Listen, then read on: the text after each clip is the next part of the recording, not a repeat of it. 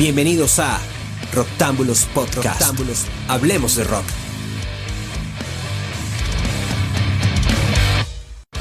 Muy buenas, tengan todos bienvenidos a una nueva edición de Los Infravalorados del Rock, un podcast de Roctámbulos en donde hablamos acerca de discos que merecieron mucho más de lo que tuvieron en su momento. Yo soy Frank Hernández y hoy me acompaña mi querido Facundo Aguadaño. ¿Cómo estás, Facu? ¿Qué tal, Frank? ¿Cómo estás? Bueno, hablando sobre Slayer, la mejor banda de heavy metal, citando a Mike Patton, quizás el mejor cantante de rock y metal y sus variantes, que dijo I don't trust anyone who doesn't like Slayer, no confío en nadie que no le guste Slayer. Y bueno, vamos a hablar de, de esos discos infravalorados de esta grandísima banda, Frank.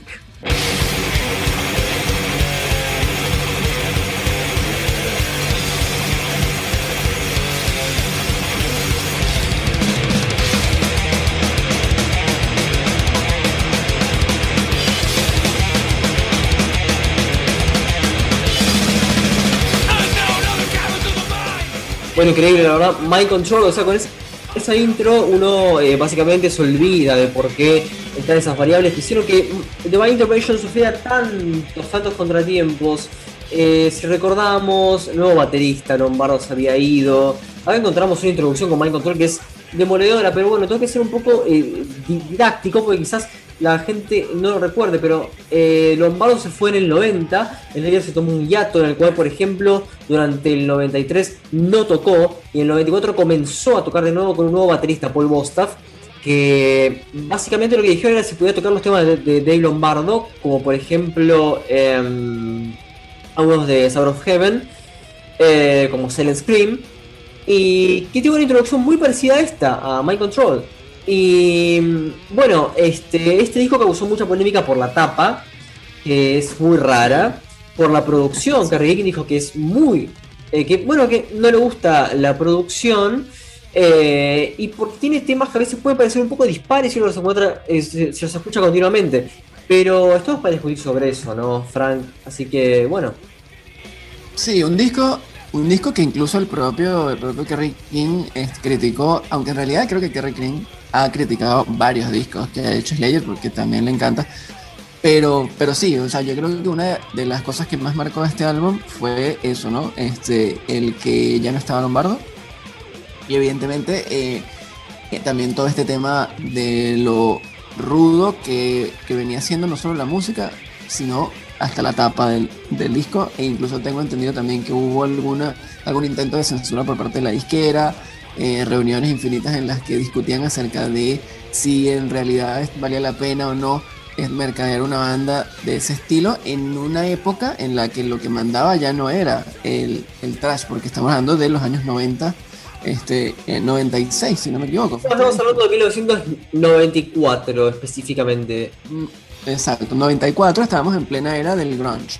Entonces pasaba que eh, como que había que llorar, había que llorar un poco, había que llorar con papá y mamá y tomar ansiolíticos y bueno, Slayer no era el caso.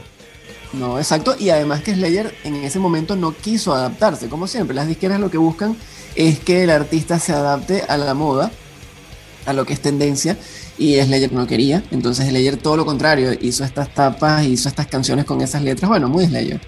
Y obviamente eh, eh, como que hubo ese conflicto, sin embargo, eh, les permitieron este, ir adelante con su disco y lo hicieron. Y sin embargo, en, eh, o sea, por eso está acá entre los infravalorados, el disco no fue tan bien recibido como debió haber sido. Es que ese es el otro tema, ¿no? Ellos hicieron lo que quisieron pero a pesar de todo no es que les fue muy bien. O sea, claro, bueno, igual una... ponemos una especie de paréntesis, después una, una especie de, de este, ¿cómo se llama? De, de asterisco. Slayer contra toda tendencia eh, del mercado sacó Live Intrusion, que es contraintuitivo porque es un disco que no vendió muy bien, es un disco que no, no es recordado hasta hoy en día, es un disco que está bajo la alfombra, pero igual con Live Intrusion básicamente como se tocaron varios de estos temas, pero justamente por algo nadie se acuerda de Live Intrusion y sí de Live Undead. Eh, o de Decade of, Aggression. Pero de Live Intrusion nadie se acuerda, es porque es esta etapa de Slayer, donde si uno escucha este álbum es un poco discontinuo. Si van al, disco, al tema 5 de Divine Intervention, el tema homónimo, o al tema 6, Circle of Beliefs, se empieza a perder un poco la continuidad del disco, o SS3, que es el séptimo tema, también se pierde la continuidad. Y ese es uno de los puntos flojos del álbum, pero no importa, o sea, esperen, sean pacientes, lean las letras, son interesantes, es Slayer. Y más allá de todo eso, hay un gran trabajo de Paul Bostaf. Es más técnico que, Lombardo, por supuesto. Pero es algo que, hay que escuchar. Y ahora suena Dirohead. Em, es un. Es, el Slayer rebelde que todos queremos. A ver, es el Slayer que en un momento cuando todos lloraban para mamá y papi. Este, acá estos tipos este, te tiraban la casa por la ventana. Es lo que buscamos de Slayer. Claro, ¿cuál es, ¿Cuáles piensas tú que, serían los argumentos más básicos que has leído quizá por ahí de los detractores de este disco? Bueno, creo que eh, la falta de gancho en los temas, la, eh, eh, la, producción es un poco extraña porque, bueno, al contar con un nuevo baterista suena todo un poco más artificial, el sonido de, Paul Bosta es mucho más técnico que el de Dave Lombardo, por una parte, y por, y por otra parte no hay temas que sean himnos, o sea, no hay temas que Slayer haya convertido en himnos. Si bien Killing Fields puede serlo, no hay un War Ensemble, no hay un post, no hay un postmortem, no hay un Hero Waits.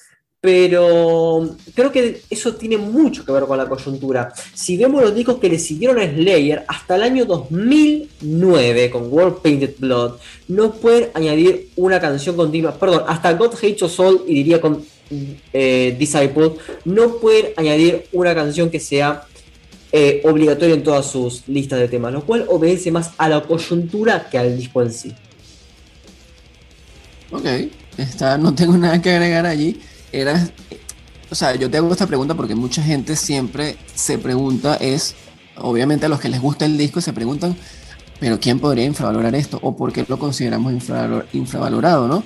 Si más bien es un disco que quizá hoy en día se escuche bastante, pero hay que tener en cuenta que en su momento, o sea, cuando este disco sale, eh, mucha gente lo criticó de los fanáticos, obviamente, ni hablar, bueno, de las masas. Porque Slayer, por suerte, ha tenido igual siempre una base muy fiel de fanáticos que a pesar de cualquier paso en falso que hayan dado, siempre han ido y, y, los han apoyado, han comprado sus discos. Ellos nunca dejaron de estar en las listas de Billboard. O sea, una vez que entraron con sus discos clásicos, después siempre se mantuvieron en los puestos intermedios, como fuera, pero siempre estuvieron allí, o sea que porque, se siguen vendiendo. Porque, porque todo se agota, basta ver lo que pasó con los cuatro grandes del trash, o inclusive si se quiere cinco o seis, basta ver lo que pasó con Exodus, con Force of Habit, o con eh, Anthrax, con Sound of White Noise, son discos que son infravalorados y hoy quizás, con el correr de más de 20 años, eh, o quizás sí, sí, este, más de 20 años, eh, tienen un reconocimiento, pero eso es porque en ese momento no se dio este, mucho interés y es porque la coyuntura no lo permitía. Este, Slayer em, no, no estaba este, con, el, con los tiempos. A ver, Diroger o Killing Fields, eh, que es lo que estamos escuchando ahora, eh, no iban con, em, no sé, In Bloom, por ejemplo, de, Nirvana, que es una gran canción, pero es ir a contramano de los tiempos y el mercado es, este, no, tiene perdón contra eso. Así que esa es la razón.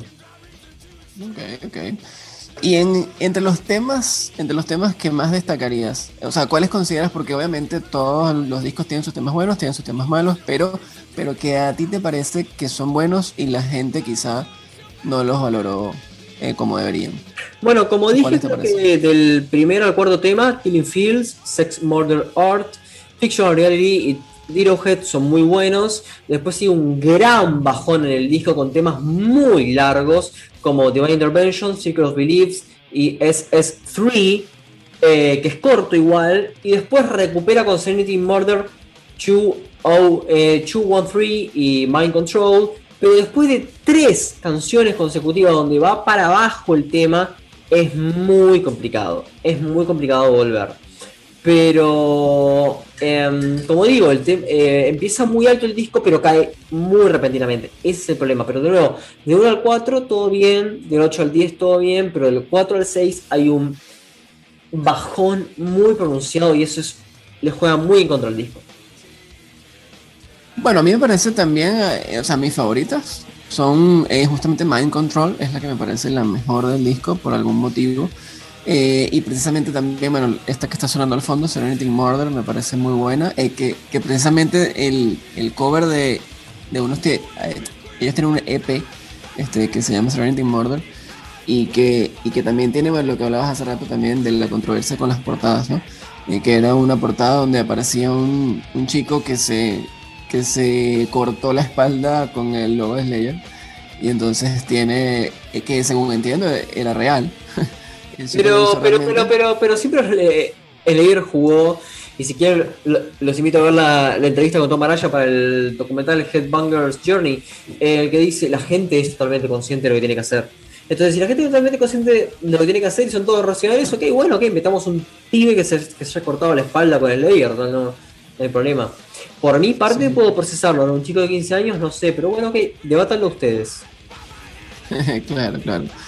Sí, no, yo entiendo, entiendo que obviamente, eh, o sea, no lo mandaron a hacer eso, simplemente fue uno de estos fans.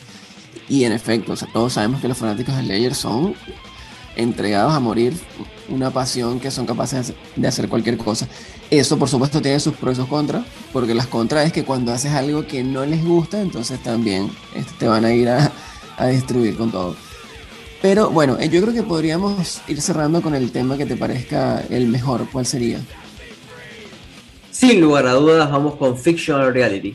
Tema número 3 y que nunca, nunca se tocó en vivo.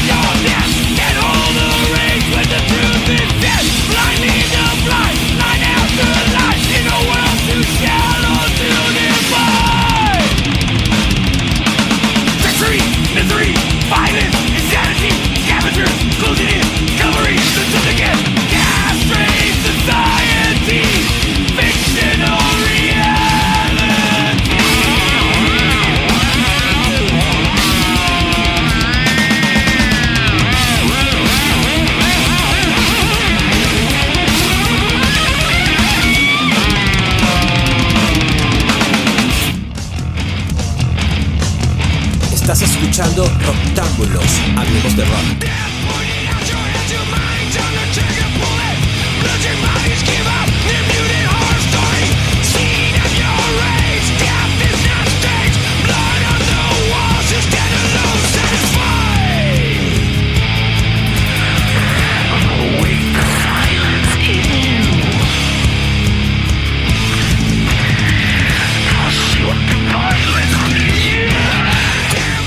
Eso estamos escuchando allí en el fondo y con lo que arrancamos esta segunda parte de nuestro programa es nada más y nada menos que Death's Head, el, uno de los temas más controversiales del disco Diablo sin música de Slayer. Un disco que, es, como ya muchos sabrán, tiene mucha experimentación, pero sobre todo eh, un coqueteo obvio con el new metal. Precisamente antes, eh, cuando hablamos de, del disco del disco anterior, estábamos, eh, o sea, yo comenté que Slayer en esa ocasión se rehusó a, a, caer en la moda y a hacer lo que estaban haciendo los demás. Sin embargo, en este caso, este disco ya sí es un poco más adelantado en los años, está a finales de los años 90, específicamente en el 98 sale el disco y ahí sí digamos que se dieron un poco más a lo que venía siendo la tendencia metalera que en ese momento era el new metal y quisieron hacer su propio sonido. Es algo que yo, es que yo destaco.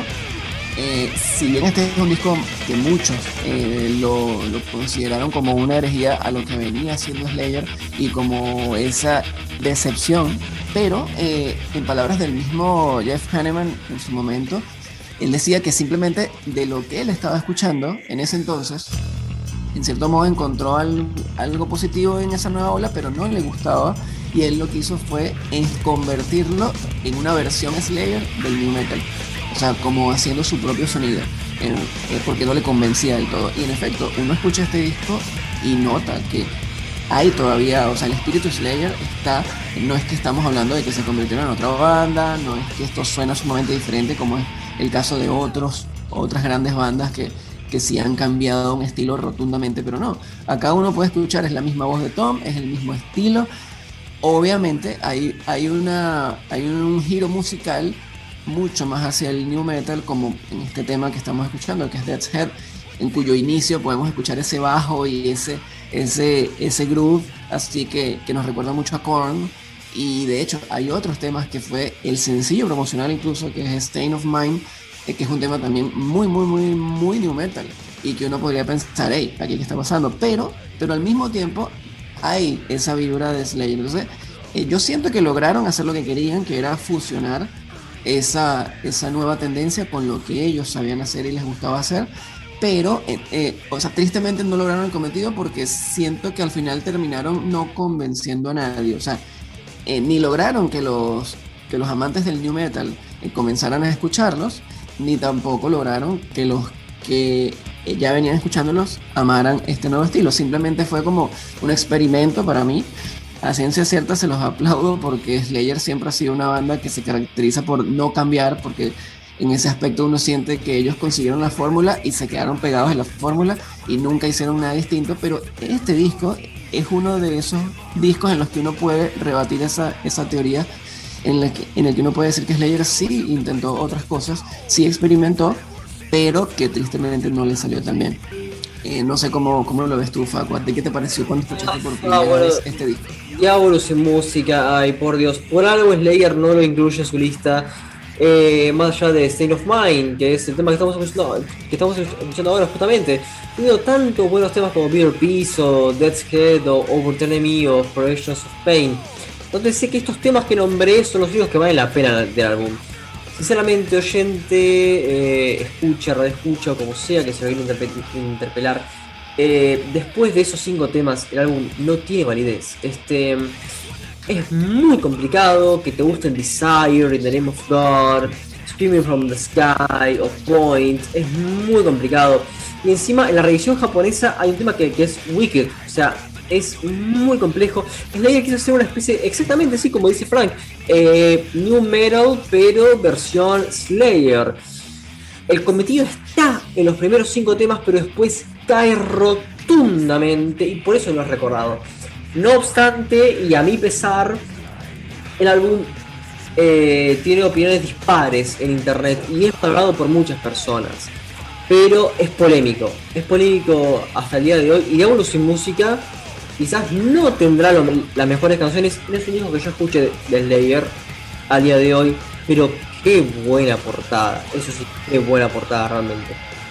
Bueno, y fíjate qué curioso que lo digas, porque una de las cosas que también generó rechazo y polémica fue la portada, porque precisamente es una portada como demasiado moderna, o sea, demasiado estilizada, o sea, incluso es un nuevo logo. Entonces, ¿qué pasa? El fanático tradicional que viene con toda esta imagen de, de, bueno, que es todo, es todo, es todo gore, esta es como una versión mucho más estilizada, pareciera como, como más marketinera. A mí también me agrada, pero porque bueno, porque me gustan estas cosas, pero pero pero, es una, pero, pero, pero, es una portada tenebrosa, o sea, si tenemos la, la, cronología eh, de, de Seasons in, the Abyss, ok, de acuerdo con el tema core, eh, Divine Intervention no, On Spirit Attitude tampoco, y digamos sin música vuelve con el core, o sea, es algo asqueroso, realmente causa pánico hasta el día de hoy, ver esa cara, pálida de no sé qué, un cura, no sé qué. Sí, pero, pero más allá de eso, o sea, yo no lo vería gore, yo lo vería así como de terror. O sea, incluso me recuerda mucho el, estilo que intenta tener hoy en día Ghost, ¿no? Un estilo satánico, de ocultismo, de ocultismo, pero lo que quiero decir es que eso no es impactante, eso es eh, terrorífico, pero más no impactante. No es este estilo que venían ellos teniendo de fuego, infierno, demonio, o sea, no entiendes. Entonces, acá es como mucho más humano. Es, es simplemente un tipo que uno nota que es una persona, pero está pintado de blanco. Obviamente bastante satánico, pero eso es todo. Y el logo más estilizado, más bonito. Le genera un impacto que, que obviamente cuando lo unes con el impacto musical y dices, bueno, ahora tienen una música mucho más fácil de escuchar, mucho más más relacionada con el, con el new metal. Acá en el fondo, por ejemplo, estamos escuchando Over Enemy. Acabamos de escuchar justamente Stain of Mind, que era otro de los sencillos. Over Enemy es otro tema que también siento que tiene esa fusión entre lo que es Slayer, pero al mismo tiempo tiene unos ritmos muy new metal. Este es muy new metal. Este al fanático promedio, claro, al fanático promedio le parece, no, esto es otra música y de paso la portada parece otra cosa, entonces es como un conjunto de, de, de cosas que hacen que la persona sienta nada, mi banda ya no es mi banda, mi banda se perdió. Y entonces a veces siento que esa, esa expectativa o esas ideas que tienen eh, que ver con lo estético, a veces opacan eh, esa objetividad que uno podría tener. Porque lo ideal es escuchar los discos, yo siempre intento escuchar los discos como si no tuviesen un anterior. Y como si fuesen una cosa, una entidad única, a ver si de verdad el disco es bueno o no. Y la verdad es que hoy en día lo escucho y digo, no, eh, este disco es un buen disco, está bien hecho, que obviamente no, no, era, no era lo que venían haciendo, sí, es lógico, es un sonido diferente, pero mantiene la esencia. De este disco los que más me gustan son eh, Scrum, por ejemplo, me gusta esta misma que sonando Over Enemy, me gusta Deadhead. Stain of Mind, por ejemplo, es una de las que menos me gusta, eh, porque sí me pareció como muy, quizá porque era sencillo y me dio que, ay, bueno, una, una canción como, como un hit pero, pero tiene varios temas que yo rescato y que me parecen que el disco en general, porque además, ojo, no todo el disco es new metal. Hay varias canciones en el disco que son bastante trash. Pero sí, pero es como mitad y mitad, lo que tú mencionabas también hace rato. Pero ahí también pienso que es un tema de gusto, porque incluso el último tema, que es Scrum, es bastante agresivo. Es cortito, dura 2 minutos 20 y es una canción totalmente trash para mí. Y es como mantener también esa, esa idea de que aquí estamos. Y como te decía, las mismas las letras continúan siendo letras interesantes, o sea, letras acerca de lo que ellos ya venían haciendo, muchas cosas que tienen que ver con, con la guerra, con la muerte, con el infierno, eh, qué sé yo, el mismo... Eh, ahora bueno, yo, yo sé que es una canción que, es la que sigue, ¿no? Pero eh, Bitter Peace es una canción muy reflexiva que habla sobre la paz. Slayer fumando este, marihuana y hablando sobre paz y amor. Eh, no, bueno, Slayer siempre, siempre tocó temas relacionados a la guerra. Y en ese aspecto, pues ellos también siempre han, han tratado de, darle un enfoque hasta irónico en algunos casos. Porque, por ejemplo, fíjate el otro tema controversial con la letra de In the Name of God, que para muchos incluso era, era raro ver que un tema se llamara In the Name of God, porque era como que, bueno, esto de que me van a hablar. Obviamente la canción habla sobre que el anticristo es, el, es Dios, o el nombre de Dios es anticristo, es lo que dice el tema. Y, y de hecho tengo entendido que incluso en algún punto hubo debate dentro de la banda sobre esa letra. Y el propio Kerry King era el que decía, bueno, es que importa. O sea, nosotros desde el disco 1 somos los anticristos. O sea, ¿por qué nos vamos a, a preocupar por por si vamos a decir eso, y de hecho es lo que siempre hemos hecho, molestar a la gente, ofender a la gente, así que no nos hagamos este tanto drama por eso. Pero sí, o sea, yo pienso que, que en, el estilo, en el espíritu, en la composición, además el disco fue compuesto prácticamente todo por Jeff Hanneman, es que era el que tenía esa mente mucho más abierta y que quiso explorar. Este, yo siento que es un disco incomprendido, un disco en el que Hanneman mostró eh, cómo él veía el new metal si hubiese sido hecho por él, o sea, como una versión mejorada del new metal. Eh, pero lamentablemente, pues en ese momento, como que muchos no lo, no lo vieron, ojalá lo puedan escuchar. Una de las intenciones de este podcast es que, es que estos fanáticos puedan escuchar esos discos de nuevo y que les den una nueva oportunidad ya habiendo pasado el tiempo, con la cabeza fría. Y, y aunque quizá el disco entero no les va a resultar una super joya, pero estoy seguro que van a encontrar temas buenos como ejemplo este que te decía, ¿no? Lea las letras. Lea las letras. Las letras, claro, las letras, las letras. Así que bueno, no sé si quieres agregar algo más. Este, yo siento que hablé muchísimo, pero eh, si quieres agregar algo acerca de, este disco o nos despedimos con, el último tema. Evolución Música refiere al tritono, este es este, el sonido maléfico que le daba. Eh, no, un color local. Cuando vino Slayer a Argentina en el 98, en Bitter Peace se quedó sin sonido. Quedó sin sonido la banda. Y de repente volvió. pero, bueno, ahí estuvo el diablo, el, el, diablo metió la cola, pero Exacto. bueno. Exacto. Vamos entonces a despedir con el que para mí es uno de los mejores temas del disco, Bitter Peace, justamente del que mencionabas hace ratito, Paco. Y con eso vamos a despedir esta nueva edición de Los del Rock te agradezco por estar acá, porque además sé, Paco, que eres un conocedor de ella, eres un super fan, así que podemos hacer otros más que. Por supuesto, buen desde ayer, nos vemos.